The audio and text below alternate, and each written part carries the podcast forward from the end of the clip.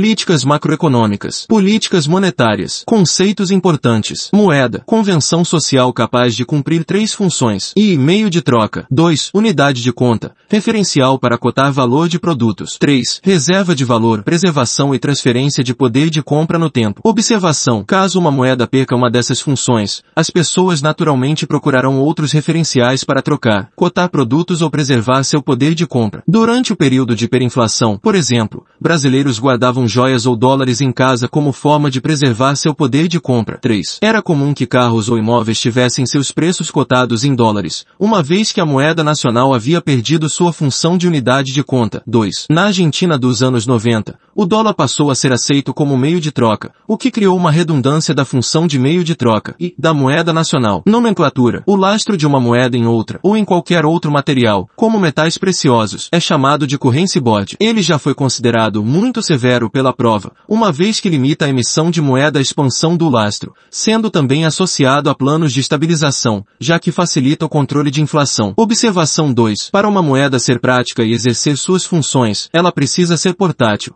divisível e não perecível. M1 igual meios de pagamentos igual papel moeda em poder do público mais depósitos à vista. Esse cartão de crédito não se encaixa. Observação. Quando o banco concede empréstimos, ele está aumentando os depósitos à vista e, portanto, expandindo os meios de pagamentos. Conclui-se que a expansão dos meios de pagamento pode se dar por outros modos que não apenas a emissão de moeda por meio da autoridade monetária. M2 igual N1 mais depósitos de curto prazo. Ex-caderneta de poupança. M3 M2 depósitos de longo prazo. Ex. Fundos de renda ficha atrelados a títulos públicos. Papel moeda em circulação igual papel moeda emitido caixa do Banco Central. Papel moeda em poder do público igual papel moeda em circulação caixa dos bancos comerciais. Observação. Durante processos inflacionários, uma vez que as pessoas precisam usar um volume maior de dinheiro para consumir, o PMPP tende a aumentar e o volume de moeda bancária tende a diminuir. Base monetária igual papel moeda em poder do público mais encaixes totais dos bancos. Caixa dos bancos comerciais mais depósito voluntário junto ao Banco Central mais depósito compulsório junto ao Banco Central. Prova. Os conceitos mais importantes são o meio de pagamento e a base monetária. Visto que ambos levam em conta o papel moeda em poder do público,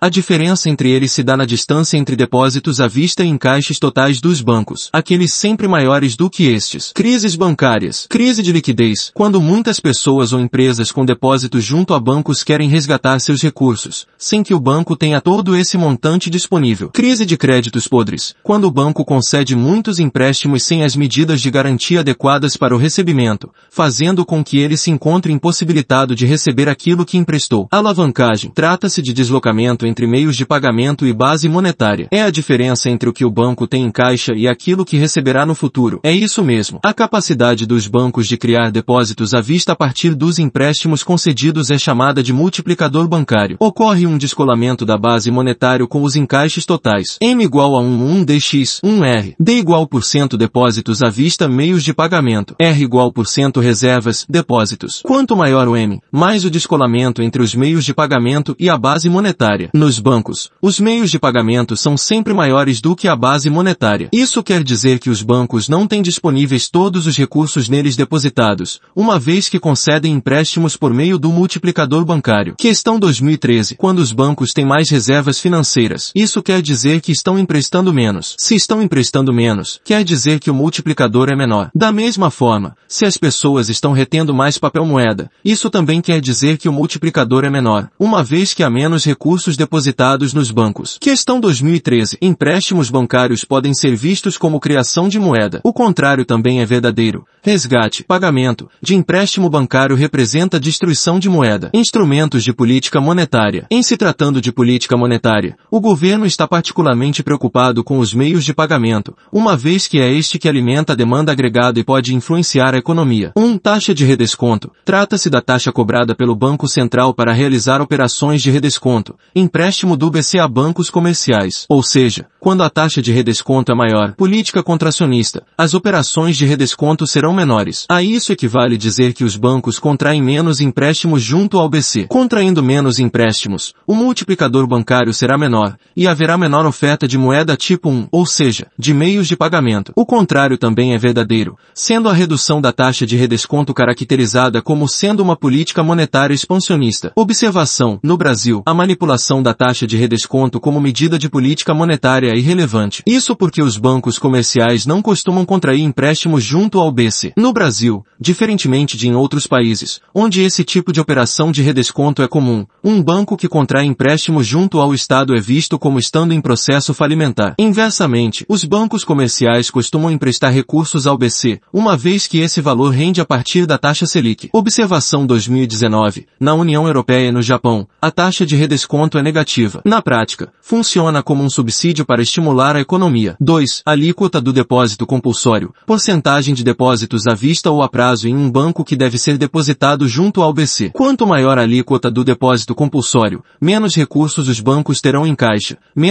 empréstimos concederão e menos moeda estará em circulação. Medida contracionista. O contrário também é verdadeiro. Medida expansionista. Observação. Não se trata de instrumento muito comum em países ricos e desenvolvidos. Trata-se de instrumento importante para países em desenvolvimento. Brasil 2019. Compulsório está em 25%, o que é considerado alto. Observação 2. Caso o banco passe por dificuldades e precise sacar seu depósito compulsório junto ao BC, esta será uma operação de redesconto. 3. Operações de mercado aberto. Operações de compra e venda de títulos públicos. A venda de títulos como forma de diminuir ou expandir a oferta de moeda. Quando o BC vende títulos públicos à sociedade e tira de circulação os recursos obtidos, está enxugando a base monetária. Trata-se de medida contracionista. Atenção, quando o governo vende títulos para obter recursos, trata-se de operação fiscal de financiamento, e não de operação monetária. Quando o BC compra títulos públicos junto à sociedade, ele está expandindo a base monetária. Trata-se de medida expansionista. Europa, operação feita pelo Banco Europeu com o objetivo de estimular a economia. Quantitative easing. B. Venda de títulos como forma de diminuir ou aumentar os juros, tomando por base um título pelo qual o governo pagará um montante específico em data pré-determinada. Quando o governo passa a vender muitos títulos, isso significa que o valor de arremate desses títulos tende a cair. Dessa forma, o governo tem de pagar juros maiores para chegar ao montante pré-determinado. Isso faz com que outras instituições financeiras adaptem suas taxas de juros, uma vez que pessoas e instituições tendem a comprar títulos do governo devido à segurança em sua restituição. Quando o governo passa a vender poucos títulos, isso significa que o valor de arremate tende a subir. Dessa forma, o governo tem de pagar juros maiores para chegar ao montante pré-determinado. Isso faz com que outras instituições financeiras aumentem seus juros, de modo a tornarem-se mais competitivos frente aos títulos do governo. Observação professor. Quando o BC informa determinado valor para a taxa Selic, Sistema Especial de Liquidação e de Custódia,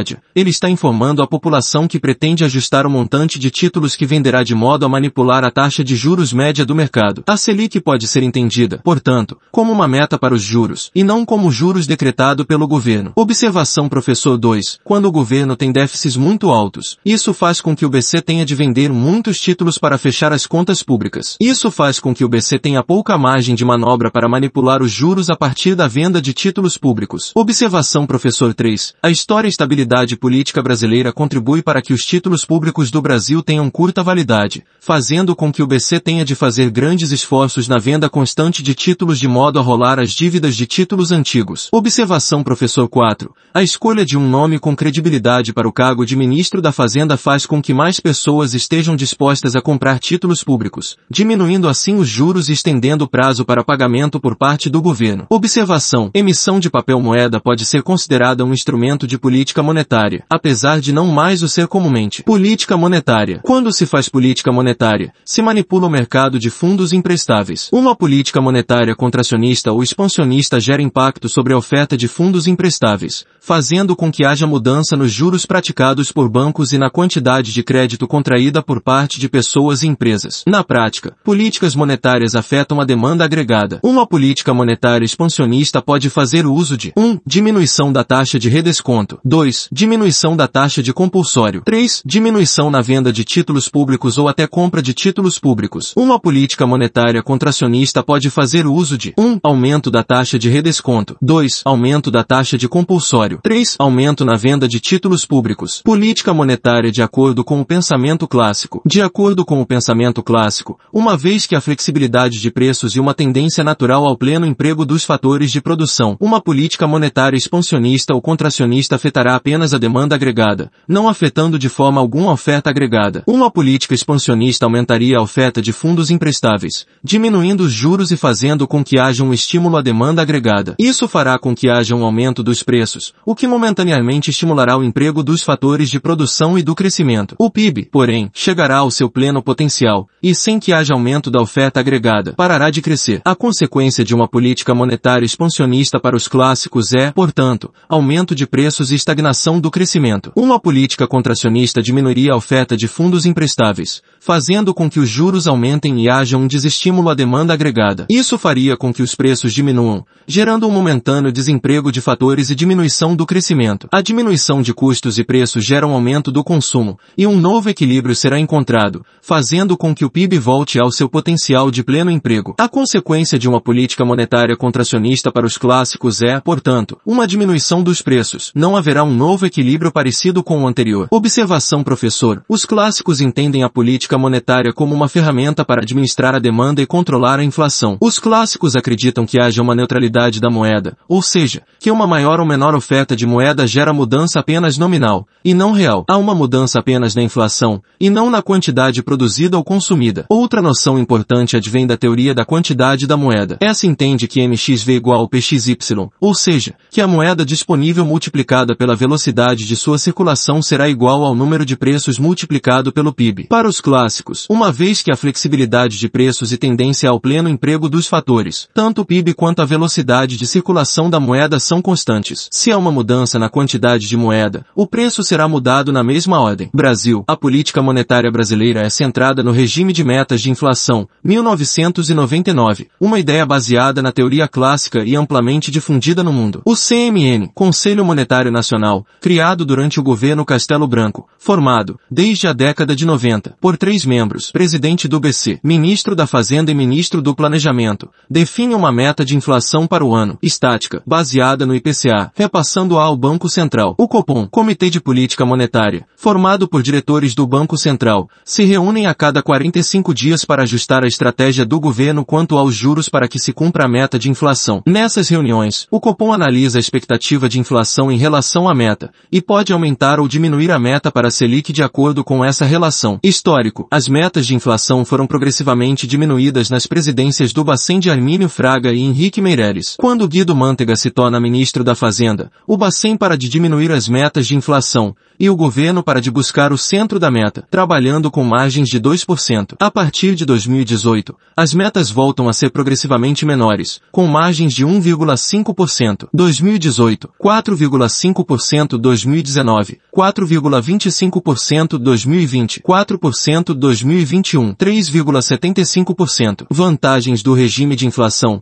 previsibilidade da inflação gerando convergência de expectativas, ou profecia autorrealizável, além de ser uma forma de pressão e responsabilização do governo. 2008, crise econômica mundial, forte desvalorização do real e pressão inflacionária. 2009, controle da situação e inflação abaixo da meta. 2010, inflação acima do centro devido ao forte crescimento. 2011, Alexandre Tombini no Banco Central, diminuição forçada da Selic, mesmo com pressão inflacionária devido ao aquecimento da economia. De 2012 a 2014, represamento de reajustes nos combustíveis e no setor elétrico. 2015, liberação dos reajustes, aumento da Selic de 7 para 14%. 2016, aumento da Selic e recessão diminuem a inflação. 2017, Ilan Goldfai no Banco Central, diminuição das margens de tolerância da meta, 1,5 em vez de 2, e redução progressiva das metas. Política monetária de acordo com o pensamento keynesiano. Para Keynes, a inflação é consequência do crescimento da demanda efetiva, do emprego dos fatores de produção e do PIB. A política monetária deve ser utilizada para gerar crescimento econômico. A inflação deve ser tolerada e, no máximo, administrada, não devendo ser, portanto, enfraquecida ou asfixiada. Um aumento nos preços faz com que haja maior estímulo ao produtor para empregar fatores de produção. Observação. Keynes não nega que, quando uma economia se aproxima do pleno emprego, medidas de contenção da inflação podem ser adotadas. Para Keynes, a moeda não é neutra. Teoria da preferência pela liquidez. A teoria clássica defende que, quando se coloca mais moeda em circulação, os preços aumentariam proporcionalmente, de modo que o impacto seja apenas nominal e não real. Para Keynes, essa noção é incorreta, uma vez que uma parte da moeda será entesourada pelas pessoas. Esse entesouramento ocorre porque as pessoas têm uma preferência pela liquidez e suas vantagens, Transação, precaução e especulação. Transação, para enfrentar o descasamento temporal entre pagamentos e recebimentos. Precaução, para se precaver de incertezas. Especulação, para aproveitar as oscilações do mercado. Juros, quando os juros estão mais altos, demanda-se menos moeda para fins de transação, precaução e especulação. Quando os juros estão mais baixos, a demanda por moeda é maior, uma vez que as pessoas retêm mais moeda. O aumento de preços ocasionará também um aumento de emprego nos fatores e no crescimento do PIB, fazendo com que o impacto não seja apenas nominal. A armadilha de liquidez ocorre em cenário de incerteza e deterioração de expectativas. As pessoas e empresas passam a entesourar mais moeda como medida de precaução. Pessoas são demitidas e empresas param de investir. Isso faz com que a demanda efetiva caia fortemente, gerando um quadro de recessão. Dessa forma, políticas monetárias passam a ser inócuas, uma vez que as pessoas entesourarão qualquer nova quantidade de moeda que chegar a ser sua. Observação professor, pode-se dizer que, em um contexto como esse, a demanda por moeda infinitamente elástica à taxa de juros. Mesmo que os juros sejam baixos, as pessoas e empresas não voltarão a consumir. Observação professor, esse cenário não é o cenário de qualquer recessão, mas aquele específico da armadilha da liquidez. Inflação, índices de preço e escolha de cesta. 2. Escolha de período. 3. Coleta preços. T igual a 0. 4. Coleta preços. T igual a 1. V. Média ponderada. IPCS. Índices de preços dos consumidores. IPCA. Calculado pelo IBGE. INPC. Calculado pelo IBGE. Abrange consumo de famílias cuja renda varia entre 1 e 5 salários mínimos. IGPS. Índices gerais de preços. Mais voltados para custos das empresas. Tipos de inflação. A. Inflação de demanda. Quando a demanda cresce mais rapidamente do que a oferta, pressionando a inflação. Tanto o pensamento clássico quanto o pensamento keynesiano admitem a existência da inflação da demanda. Para os clássicos, este é o único tipo de inflação existente e deve ser combatida. Para os keynesianos, a inflação de demanda é um dos tipos existentes de inflação. Ela estimula a produção e o crescimento econômico,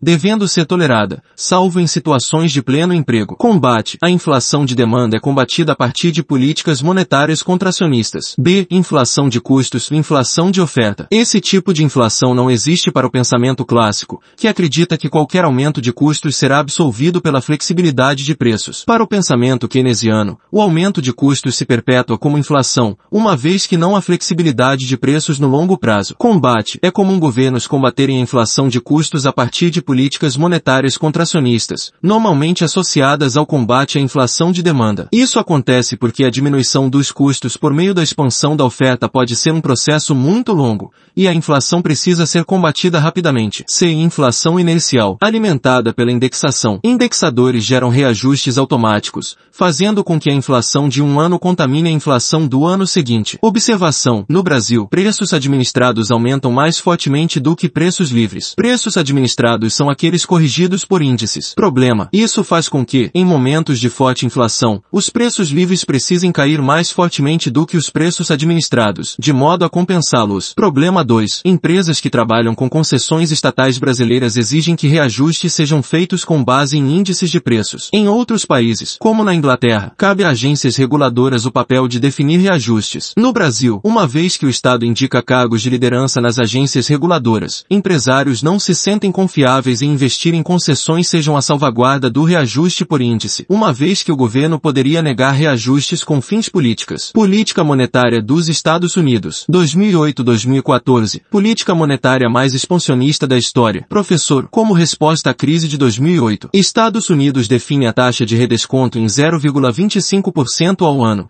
menor patamar da história. Implementação do quantitative easing. O afrouxamento monetário trata-se da compra de títulos privados e públicos por parte do Banco Central por meio da emissão de moeda, na tentativa de estimular a economia. Objetivos. Evitar a quebra de bancos. Estimular a demanda efetiva de modo a retomar o crescimento. Desvalorizar o câmbio e aumentar a competitividade dos produtos americanos. Consequências. Estímulo ao multiplicador bancário e à concessão de crédito. Aumento da demanda efetiva e incentivo à produção. Desvalorização do dólar e aumento da competitividade de produtos americanos. Consequências 2. Altíssima liquidez no sistema financeiro internacional, com consequência aquecimento da economia. Valorização de commodities por conta do aumento da demanda efetiva. Consequências 3. Maior possibilidade de captação de poupança externa por parte do Brasil, aumento dos juros no Brasil, aumento dos investimentos em países emergentes. Com queda do dólar, a maior entrada de produtos estrangeiros e, portanto, maior competitividade em relação a produtos nacionais, diminuindo a inflação. Os custos em dólar de empresas também ficam ficam mais baixos, abaixando os preços. 2014. Política monetária começa a ser desmontada, com a gradativa diminuição do quantitative easing, assim como o aumento lento dos juros. Dezembro. Porque, volta do crescimento, aumento do endividamento de famílias e empresas e aumento da inflação. Contexto. O aumento dos juros se dá de maneira lenta e gradual entre dezembro de 2014 e maio de 2019. O Fed havia aumentado rapidamente os juros no período anterior à crise de 2008, tornando as dívidas de pessoas impagáveis nos Estados Unidos. Update. Os juros começam a cair em julho de 2019. Política de estímulo. E desabam em maio de 2020. Coronavírus. Consequência. Aumento de juros nos Estados Unidos gera valorização do dólar, retirando investimento de países emergentes. E o que mais? Política monetária na zona do euro. Contexto. Economia europeia crescia em ritmo muito lento, havendo risco de entrar em recessão. Com a queda do preço do petróleo a partir de 2014, havia também o risco de deflação. Emissionismo a partir de 2015.